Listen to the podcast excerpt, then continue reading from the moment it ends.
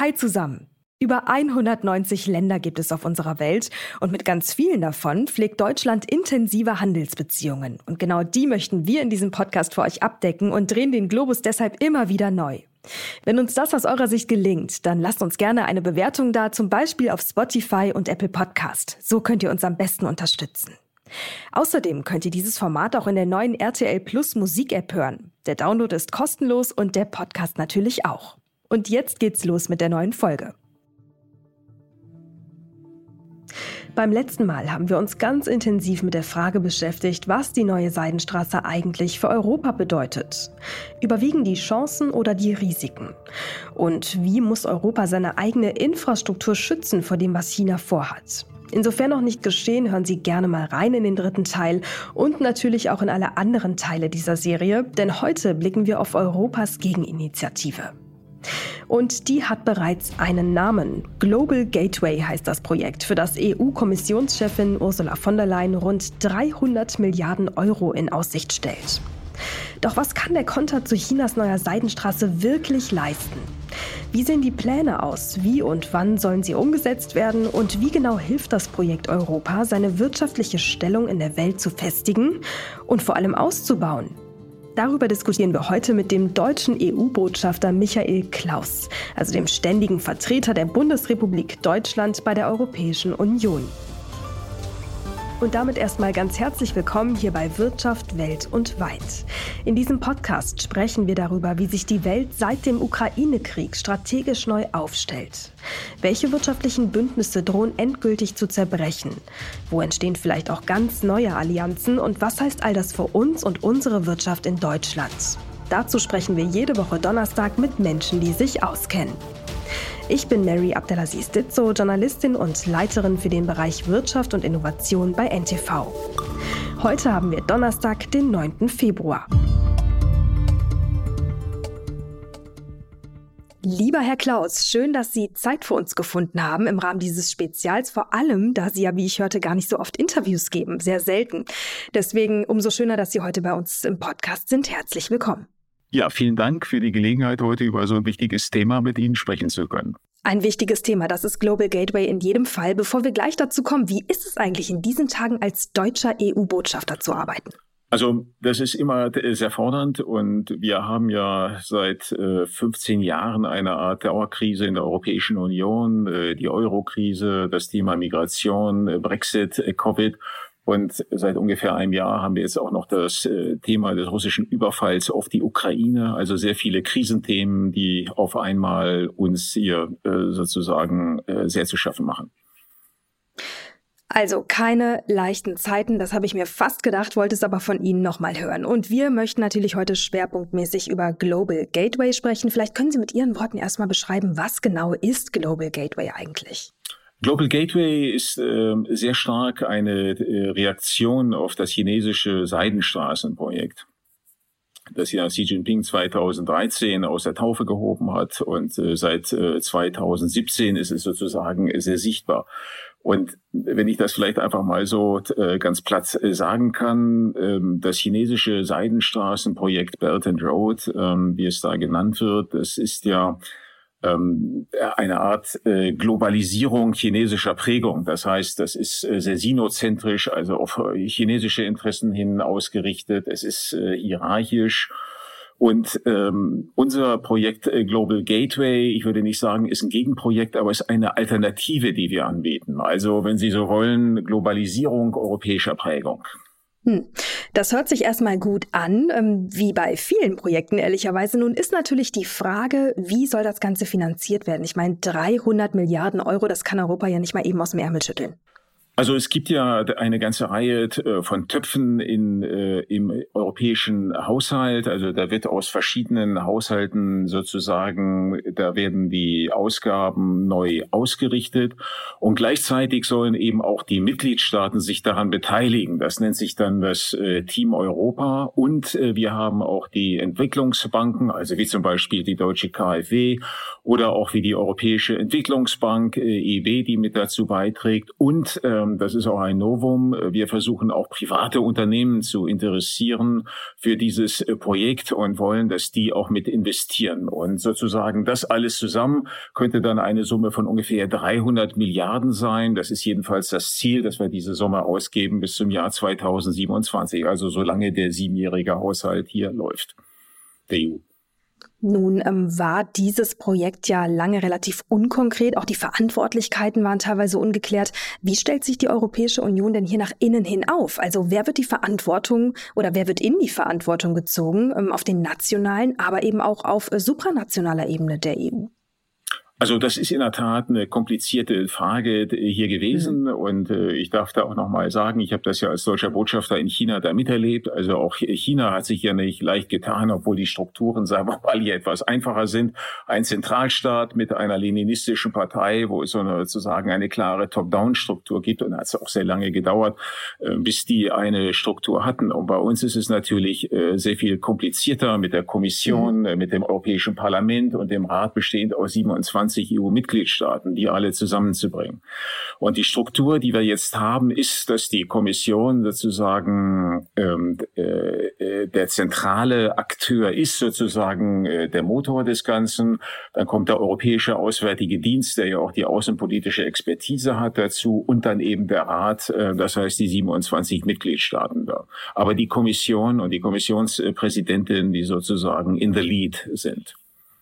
Hm, das ist ein ganz spannender Punkt, den Sie gerade angesprochen haben. Äh, nur um das auch nochmal an der Stelle zusammenzufassen. China als ein System, das sich dann vielleicht ähm, leichter oder was vielleicht schneller ist, ähm, in der Lage ist, solche Unterfangen umzusetzen, weil es eben äh, nicht an jeder Stelle abstimmt und es auch nicht so viele Instanzen gibt. Und dann natürlich Europa auf der anderen Seite als ähm, eine, ein Verbund aus vielen, vielen Mitgliedstaaten, wo natürlich eine Einigkeit auch da sein muss. Was würden Sie denn sagen, sind die größten Diskussionspunkte beim Projekt Global Gateway innerhalb der EU? Naja, ähm, also es gibt mehrere Diskussionslinien. Die eine ist zum Beispiel, ähm, inwieweit entscheidet sich, unterscheidet sich Global Gateway von traditioneller Entwicklungspolitik? Und hier haben wir gesagt, weil wir eben auch auf Belt and Road und auf äh, Änderungen sozusagen in der Welt reagieren wollen, dass wir einen stärkeren geopolitischen Ansatz haben. Das heißt, dass wir uns wegbewegen von einem rein entwicklungspolitischen Ansatz. Und da können Sie sich vorstellen, das hat natürlich äh, Diskussionen gegeben. Ähm, äh, die gibt es in den Hauptstädten, aber die hat es natürlich hier auch in Brüssel gegeben zwischen den Außenpolitikern und den äh, traditionellen Entwicklungspolitikern. Also das ist ein Punkt äh, gewesen. Der zweite ist natürlich auch äh, hier gewesen zwischen der Kommission und dem Europäischen Auswärtigen Dienst. Ähm, wer sozusagen steuert denn dieses Projekt? Also mhm. der Auswärtige Dienst ist zuständig halt für die Außenpolitik und die Kommission hat aber die ganzen Instrumente und das Geld. Und am Ende hat man sich dann entschieden, dass es halt die Kommission und weil es dort auch unterschiedliche Generaldirektionen mit unterschiedlichen Ausrichtungen gibt, dann die Kommissionspräsidentin das sozusagen steuert und lenkt. Hm. Sie haben ja gerade schon auch gesagt, ähm, es gibt natürlich diverse, sagen wir mal, nennen wir es mal Lager. Wie könnte man die denn innerhalb der einzelnen Länder einteilen? Also sehen Sie da bestimmte ähm, bestimmte Tendenzen, die manche Länder haben, wo man jetzt sagen könnte, weiß ich nicht, äh, Nordeuropa, Südeuropa, kann man solche Fronten hier aufmachen? Also das ist sozusagen ein weiterer Diskussionspunkt. Ähm, wo äh, setzt man denn jetzt erstmal Projekte um? Also ist es äh, zum Beispiel die Mittelmeerländer haben natürlich den Blick da stärker auf äh, Afrika gerichtet. Die osteuropäischen Länder haben ihn stärker auf Osteuropa gerichtet. Ähm, andere gucken stärker nach Indien. Also das ist nicht, nach Indien, nach Zentralasien, also insgesamt nach Asien. Das sind natürlich äh, unterschiedliche äh, Ausrichtungen, die zusammenhängen auch mit der geografischen äh, Nähe, äh, entweder Richtung Osteuropa oder Richtung äh, Nordafrika. Hm. Und äh, welche Projekte jetzt ähm, genau in der Pipeline stehen, darüber sprechen wir gleich. Ich würde jetzt von Ihnen auch gerne nochmal wissen, welche Bedeutung würden Sie Global Gateway rein wirtschaftlich zuschreiben? Oder anders formuliert, welche Bedeutung hat Global Gateway ähm, für Europa als Wirtschaftsnation? Also wir haben ja über das äh, Volumen da bereits äh, gesprochen, 300 äh, Milliarden bis 2027, äh, also in den nächsten drei, vier Jahren. Äh, das ist kein Pappenstiel, das ist natürlich eine Menge und das soll ausgegeben werden im Wesentlichen für Infrastrukturprojekte, aber auch zur Ertüchtigung von Volkswirtschaften und Bürokratien in den Ländern, mit denen wir halt die Projekte durchführen. Und dadurch, dass wir natürlich auch Unternehmen mit äh, hineinnehmen, ist es natürlich auch wirtschaftlich interessant. Und es ist auch zu sehen, nochmal unter dem Aspekt, den wir bisher nicht beleuchtet haben, äh, der Diversifizierung äh, von Lieferketten, also Rohstoffe und ähnliches mehr. Also es hat einen geopolitischen, aber es hat damit auch einen wirtschaftlichen und handelspolitischen Hintergrund, das Ganze. Gäbe es Global Gateway eigentlich ohne die chinesische Seidenstraße? Ja, ich, ich glaube, äh, von selbst wären wir wahrscheinlich nicht auf die Idee gekommen und ähm, äh, deshalb sagte ich auch eingangs, also es ist sehr stark eine Reaktion auf das chinesische Belt and Road, also auf das chinesische Seidenstraßenprojekt, aber es entscheidet sich in wesentlichen Elementen mhm. von diesem. Nun ist es ja wie eben auch bei der neuen chinesischen Seidenstraße ein Projekt, das eigentlich Work in Progress funktioniert, also das viele Jahre, wahrscheinlich sogar Jahrzehnte dauern wird. Aber wann glauben Sie, wird Global Gateway sichtbar und spürbar? Spürbar, auch im weltweiten Handel? Also ich gehe davon aus, dass wir bereits in diesem Jahr die ersten Leuchtturmprojekte angehen werden. Und äh, wir haben lange intern diskutiert auch über die Strukturen, also äh, wer macht was, wie genau ist die Ausrichtung. Ähm, das hat äh, lange gedauert, aber diese Punkte sind jetzt alle geklärt. Und jetzt geht es tatsächlich um das Thema Umsetzung. Und es sind die ersten Leuchtturmprojekte in der Pipeline. Das war natürlich eine Steilvorlage. Wenn wir schon über Leuchtturmprojekte sprechen, welche sind das aus Ihrer Sicht? Namibia wird ja zum Beispiel immer wieder erwähnt.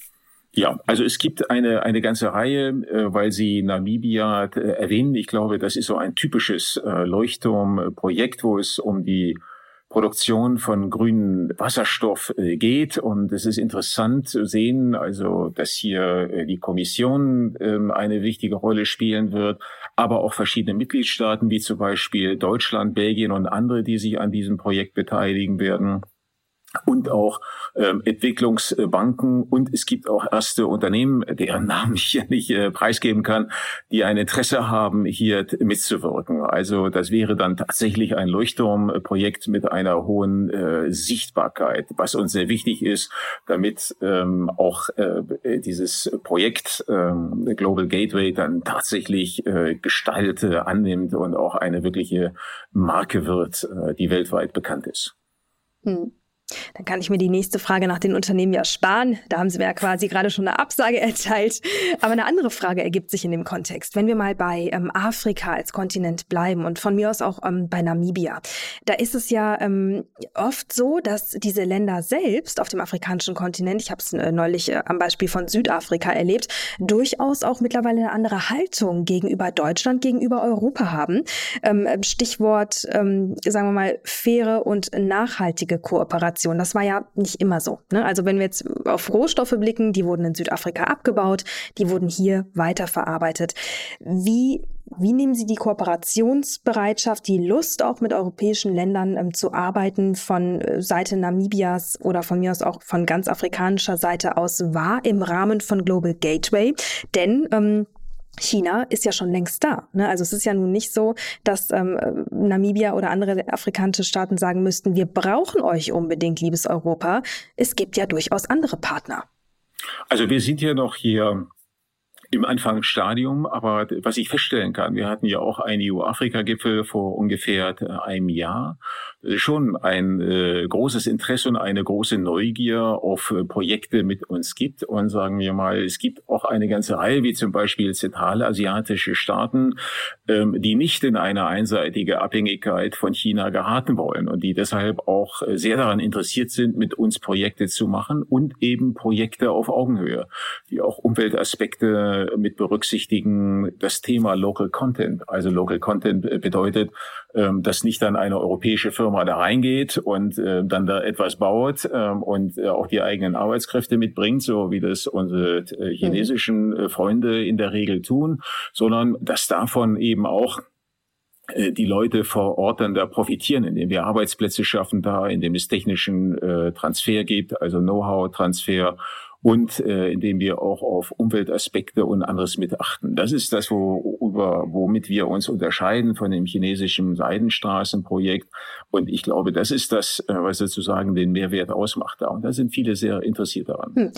Spannender Punkt. Und vielleicht können wir da noch ein bisschen genauer darauf eingehen. Wo genau ist der Unterschied? Was macht Global Gateway anders als die neue chinesische Seidenstraße? Sie haben gerade schon angesprochen, es geht mehr darum, auch nachhaltig ähm, Kooperationen aufzubauen, die Länder selbst zu stärken, die Infrastruktur nicht nur einfach aufzubauen, sondern in den Ländern vielleicht auch ähm, ja, wirtschaftlich mehr Impact reinzugeben. Was gibt's da noch? Also, was es bei uns eben gibt, ist, dass wir sozialpolitische Aspekte mit äh, berücksichtigen, dass es aber auch um Arbeitsstandards äh, geht. Wie gesagt, das Thema Local Content, da hatte ich erwähnt. Ich selber habe in meiner Zeit in China auch in den Nachbarländern das eine oder andere äh, chinesische Projekt äh, gesehen. Und äh, eins zum Beispiel, an das ich mich gerade erinnere, in der Nähe von Phnom Penh in Kambodscha. Und das war sehr interessant. Da haben die Chinesen da Infrastruktur hochgezogen. Und sozusagen um das Projektgelände war ein großer Zaun. Und da hingen Schilder. Und da stand also ähm, Zutritt verboten ähm, außer für Chinesen. Und ähm, was wir auch immer wieder äh, gehört haben, ist, also die bringen die Arbeiter mit, ähm, äh, bringen chinesisches Essen mit, es wird Mandarin äh, gesprochen. Also das ist schon etwas anderes als das, was wir beabsichtigen, wo wir versuchen halt die lokale Bevölkerung da mitzunehmen. Nun hatte ich im letzten Gespräch auch im Rahmen dieses Spezials ähm, mit Herrn Schuknecht, das ist der Vizepräsident einer ähm, Entwicklungsbank, Kontakt einer Entwicklungsbank mit Sitz hm. in Peking, kennen Sie wahrscheinlich. Und äh, er sagte mir, naja, also eigentlich hat China schon längst verstanden, dass diese Art und Weise der, ähm, des Infrastrukturaufbaus nicht funktioniert. Das kommt nicht gut an in den Ländern. Ich meine, wir sehen auch äh, zunehmend zum Beispiel Anschläge in anderen Ländern gegenüber Chinesen. Also man weiß um dieses Problem und ist eigentlich sehr bemüht, es zu lösen. Mir wurde sogar gesagt, es sei in großen Teilen schon gelöst. Löst sich damit unser USP auf? Also ähm, das glaube ich nicht. Also ich gestehe den Chinesen da eine gewisse äh, Lernfähigkeit zu. Ich habe das auch in meiner Zeit in China äh, dort gesehen, aber das hat sich nicht grundsätzlich geändert. Also wir äh, sehen halt äh, wenig Transparenz und wir sehen zum Beispiel auch hier in Europa in Montenegro, dass da äh, Projekte äh, gebaut werden, die wirtschaftlich äh, keinen Sinn machen. Das ist etwas, äh, worauf wir halt auch achten da unter dem Aspekt dann auch Schuldentragfähigkeit. Und worauf wir speziell zielen, Global Gateway, und was auch ein Mehrwert ist, ähm, dass wir versuchen, den grünen und den digitalen Wandel voranzubringen. Also Nachhaltigkeit spielt bei uns eine große Rolle. Und das sehe ich bei den chinesischen Projekten noch nicht als Schwerpunkt, auch wenn es solche Projekte gibt. Und bis vor kurzem haben die ja noch da Kohlekraftwerke gebaut. Ne? Ich glaube, das ist auch noch nicht äh, zu Ende. Hm. Es gibt im Rahmen der neuen chinesischen Seidenstraße so etwas wie eine digitale Seidenstraße. Jetzt haben Sie ja gerade auch schon selbst ähm, die Digitalisierung erwähnt. Wie ist denn da die Idee von Global Gateway? Ich meine, China hat natürlich große Pläne in Richtung Blockchain ne? und irgendwie den komple kompletten Welthandel zu digitalisieren. Ähm, wie realistisch sehen Sie das und wie möchte Global Gateway da mithalten? Also das ist äh, in der Tat, glaube ich, einer der zentralen Punkte, wo wir uns entscheiden da, äh, unterscheiden von dem chinesischen äh, Projekt da. Und wir haben ein großes Interesse daran, dass es sozusagen auch unsere Werte damit transportiert werden. Das heißt eben auch ein gewisser Datenschutz und ähm, äh, dass sozusagen diese Infrastruktur nicht äh, zur Überwachung der Bevölkerung genutzt wird. Das ist aber äh, das, ähm, womit auch die chinesische Führung bei vielen afrikanischen Staaten wirbt. Ja. Und das wäre schon ein Problem für uns, wenn sich dieses chinesische Modell der Überwachung und auch für Spionagezwecke genutzt äh, durchsetzen würde. Und deshalb legen wir auch äh, hierauf so auf dieses äh, Thema digitaler Wandel und digitale Infrastruktur einen großen Wert. Und wie kann sich das genauer ausgestalten? Ein, ein digitales Global Gateway, nennen wir es mal so. Also ich würde es nicht digitales äh, Global Gateway nennen, aber es sind Projekte, die wir anbieten, halt mit äh, verschiedenen Ländern, mit denen wir Projekte durchführen wollen. Und wir sind ja in einer sehr frühen Phase, sag mal, wo es äh, bestimmte Projekte schon gibt, aber andere erst noch auf, ausgearbeitet äh, werden müssen. Und was wir natürlich auf Augenhöhe machen mit den äh, betreffenden Ländern, äh, wo ein gegenseitiges Interesse besteht, Global Gateway Projekte durchzuführen. Hm. Vielleicht können Sie da plakativ einmal ähm, eins nennen. Sie müssen es auch nicht konkret benennen, weil ich weiß auch äh, aus dem Vorgespräch heraus, dass viele Dinge natürlich äh, einfach streng geheim und vertraulich sind. Aber vielleicht können Sie mal ganz plakativ beschreiben, wenn Global Gateway eine digitale Komponente beinhalten soll. Ähm, wie genau lässt sich sowas denn umsetzen und wo ist dann auch für das jeweilige Partnerland der Mehrwert? Naja, das jeweilige Partnerland wird sich dann auch entscheiden, müssen, äh, was es möchte da. Also es gibt sozusagen die chinesische Konzeption da auch von Internet, die eine ganz andere ist und die sehr viel stärker auf Überwachung zielt und sagen wir halt, ähm, äh, die vielleicht auch als Zielgruppe ähm, autoritäre, autoritär geführte Staaten im Blick hat da. Und wir setzen mehr auf Stärkung von Demokratie und das muss sich natürlich auch in der digitalen Infrastruktur widerspiegeln. Und ähm, ich kann Ihnen jetzt keine äh, keine äh, spezifischen äh, Länder nennen, aber äh, sagen wir mal, wir gucken da mit äh, großem Interesse äh, gerade auf Afrika, wo ich äh, sehe, dass es da Interesse bei verschiedenen bei verschiedenen afrikanischen Ländern, die demokratisch ausgerichtet sind, äh, gibt und äh, wo wir das Gefühl haben, wir müssen da ein Angebot machen, damit sie nicht unbedingt auf das Chinesische eingehen müssen. Am Ende entscheiden ja diese Länder selbst da, in welche Richtung sie da gehen möchten, aber wir bieten hier eine Alternative für diejenigen, die den demokratischen Weg wählen. Mhm. Okay. Nun ähm, haben Sie eben ein Leuchtturmprojekt angesprochen. Es gibt ja noch viele weitere. Ähm, lassen Sie uns mal darüber sprechen. Serbien steht ja auch schon länger im Raum. Steht das auch auf der Liste? Also der westliche Balkan ist insgesamt ein, äh, ein, eine, eine Gegend, die für uns natürlich äh, prioritär ist, um, aus äh, verständlichen Gründen. Äh, Sie wissen ja, die meisten Länder dort befinden sich auch im äh, Beitrittsprozess. Und von daher haben wir da natürlich ein spezielles Augenmerk. Ähm, ein anderer Bereich ist Osteuropa, Ukraine, äh, Moldau, äh, Georgien und äh, Zentralasien. Hm. Nun ähm, habe ich ja eben von einer Liste gesprochen. Es gibt sie ja tatsächlich, diese Liste. Ähm, würden Sie sagen, die kann sagen wir mal, als Mahnung verstanden werden, endlich aktiv zu werden? Weil immerhin hatte EU-Kommissionspräsidentin von der Leyen das Projekt ja schon vor einem Jahr vorgestellt. Passiert ist seitdem ja nicht so viel. Also, also ist diese Liste jetzt eine Art Druckmittel oder wie ist das zu verstehen? Also ich würde es nicht als Druckmittel sehen, aber in der Tat, also äh, wir hinken mit der Implementierung von Global Gateway äh, doch etwas hinterher. Und das hat natürlich auch zu tun damit, dass die politischen Energien absorbiert äh, worden sind durch den russischen Überfall auf die, die Ukraine. Und es hat dann das erste Global Gateway sozusagen Aufsichtsrat-Treffen äh, gegeben, kurz vor Jahresende. Das ist sozusagen der Startschuss und äh, damit beginnt jetzt halt die Umsetzung. Es sind erste Projekte da, die äh, einiges hat es halt schon äh, davor äh, gegeben, wo sozusagen schon Vorarbeiten geleistet werden. Anderes muss jetzt erst kommen und äh, das werden wir gemeinsam machen da zwischen der Kommission und auch dem Rat.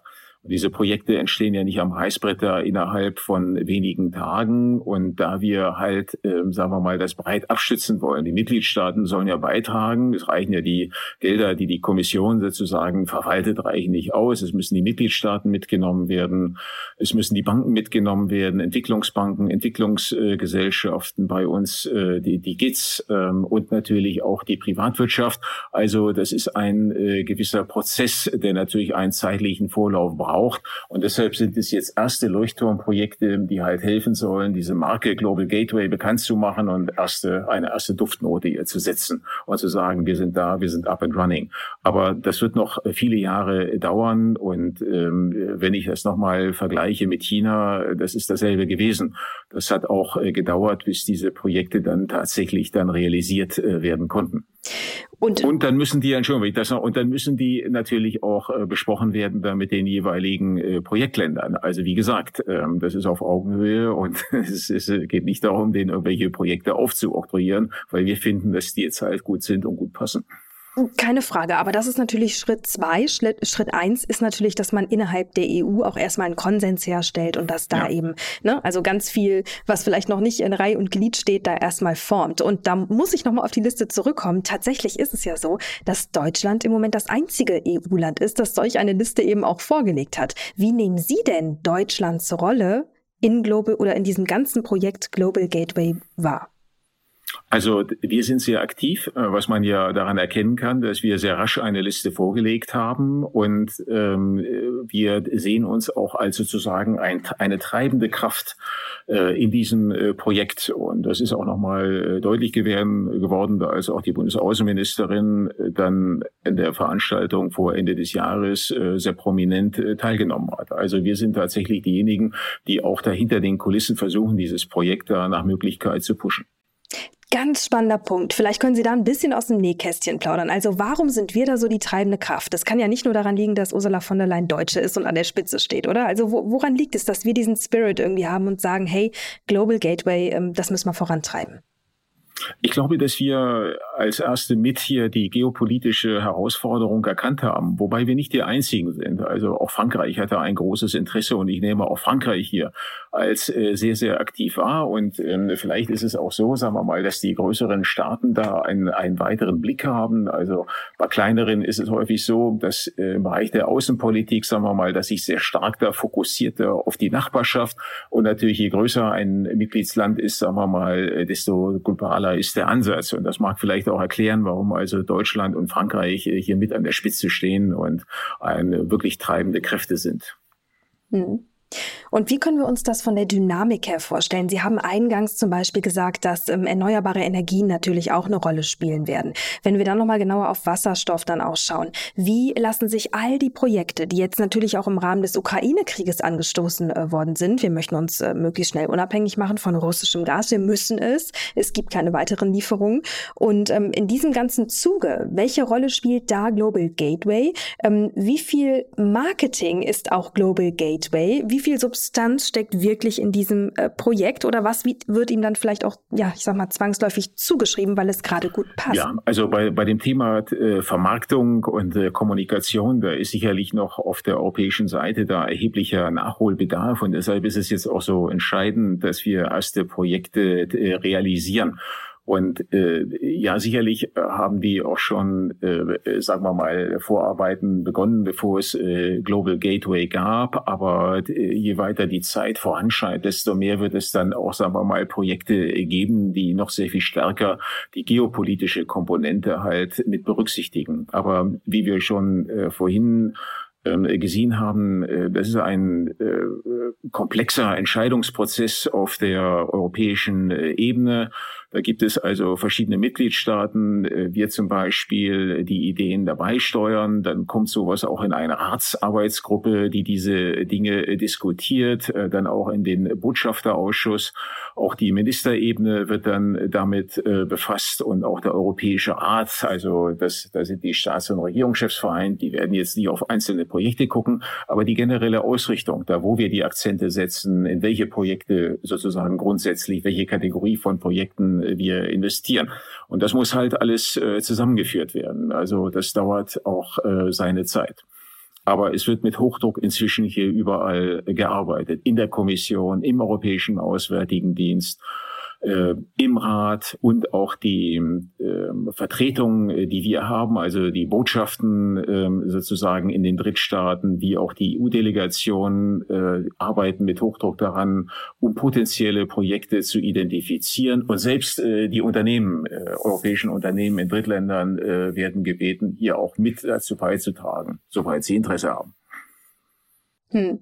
Jetzt ähm, ist es ja nun auch so, dass Sie haben es eben beschrieben, dass Sie ähm, privatwirtschaftliche Unternehmen hinzuziehen.